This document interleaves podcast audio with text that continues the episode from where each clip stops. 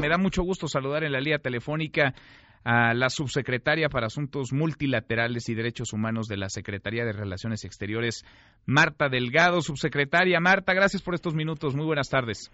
Querido Manuel, al contrario, muchas gracias a ti y un saludo a tu auditorio. Buenas tardes. Gracias, muchas gracias por contestarnos el teléfono. Sé que son días movidos y muy complicados, pero nos interesa mucho que nos platiques, que le platiques al auditorio de qué va este acuerdo que firma Michelle Bachelet con nuestro país sobre el tema de la Guardia Nacional. ¿Es una asesoría? ¿Es un acompañamiento? ¿Hasta dónde podría llegar?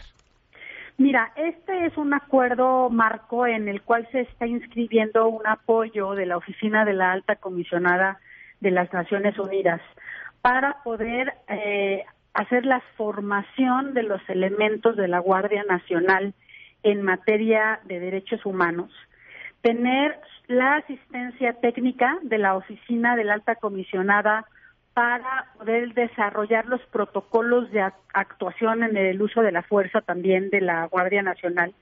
Y finalmente, el fortalecimiento de las capacidades de la Guardia Nacional en, su operación. Tendremos también una, un apoyo técnico y una asesoría para poder revisar las mejores prácticas alrededor del mundo en este tipo de, de cuerpos de seguridad. Entonces, nosotros estamos muy contentos porque eh, los aspectos de protección de los derechos humanos eran de las principales preocupaciones eh, con la creación de la Guardia Nacional y pensamos que con este tipo de convenios que tenemos y que desde un inicio las Naciones Unidas nos puedan ofrecer esta asistencia técnica, vamos a poder formar desde el principio otro tipo de, prácticas y de mística en, el desarrollo de la Guardia Nacional. Esto blinda de alguna manera la Guardia Nacional porque tú lo has escuchado igual que nosotros, hay organizaciones, hay académicos que ponen la lupa en el asunto de los derechos humanos, un tema fundamental, pero dicen es que dónde van a estar los límites de esta Guardia Nacional. Con la firma de esto ante, digamos, el alto comisionado, la propia ONU, pues parece que se blinda este cuerpo y por lo menos se estará escuchando una opinión ajena a la de nuestro país en un tema fundamental como es el combate a la violencia y la inseguridad. Exactamente, no, es un blindaje, pero sobre todo es una buena oportunidad de acompañamiento que vamos a tener y además también nos van a poder hacer las supervisiones ya posteriores a los resultados que tengamos de esta asistencia y de esta capacitación, porque la formación es un proceso continuo, ¿no? Y entonces que se pone en práctica y que permanentemente tiene que estar monitoreándose. Entonces, la verdad es que eh, yo creo que son muy buenas noticias porque la Guardia Nacional no va a nacer solamente en, un carácter de fuerza de seguridad, sino que como ya se ha venido haciendo, se tendrá eh, eh, eh, un enfoque particularmente importante en la protección de los derechos humanos y en el uso de la fuerza con los más, más, altos estándares de, de, cumplimiento de los derechos humanos y de protección y respeto universal de los derechos humanos. Esto va, digamos, desde la formación hasta ya la ejecución de la propia Guardia Nacional. Efectivamente.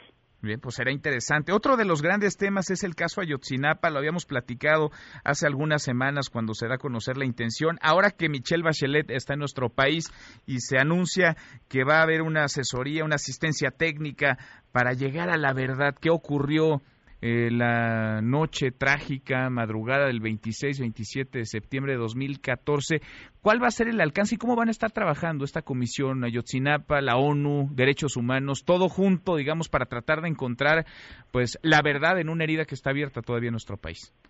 Mira, con ellos también se firmó un convenio el día de ayer, el canciller Marcelo Ebrard eh, y la doctora Bachelet firmaron otro convenio diferente en el sentido de que la alta la oficina en México de la alta comisionada va a aportar también asistencia técnica para la búsqueda de eh, los desaparecidos de Ayotzinapa y nos van a ayudar también al desarrollo de pues eh, pistas y de mecanismos para eh, localización forense y localización de pues las pistas y la y la investigación de cómo se va desarrollando la investigación. Vamos a tener asesoría técnica. Eh, también tenemos otro convenio con la Comisión Interamericana de Derechos Humanos de tal manera que tanto la ONU como la CIS van a estar apoyando a la comisión de, que se que se decretó por el presidente para poder lograr encontrar a los 43 desaparecidos. Este fue un, compromiso que hizo el presidente en diciembre con los padres y madres de, de ellos y sus familiares y que en principio con este acompañamiento y la creación de la Fiscalía Especial para buscarlos, se estarán desarrollando estos protocolos y pues estos sistemas y estos apoyos para de búsqueda. En estos dos temas que son temotas, tanto la Guardia Nacional como llegar a la verdad del caso Ayotzinapa, no recuerdo yo un antecedente, un precedente donde la ONU, el alto comisionado mm, para los derechos humanos, haya participado directamente con México.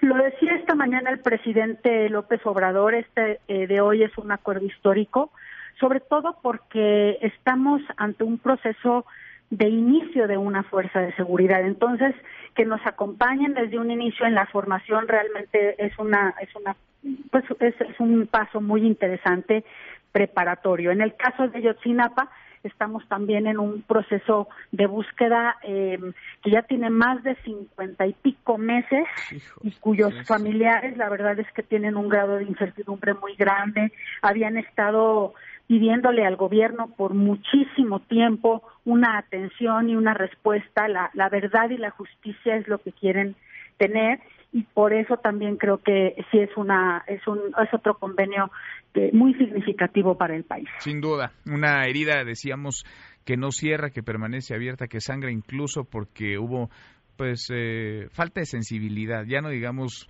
eh, lentitud o un mal manejo en la investigación, falta de sensibilidad para siquiera tener cerca a los familiares, para escucharlos, para conocer sus opiniones.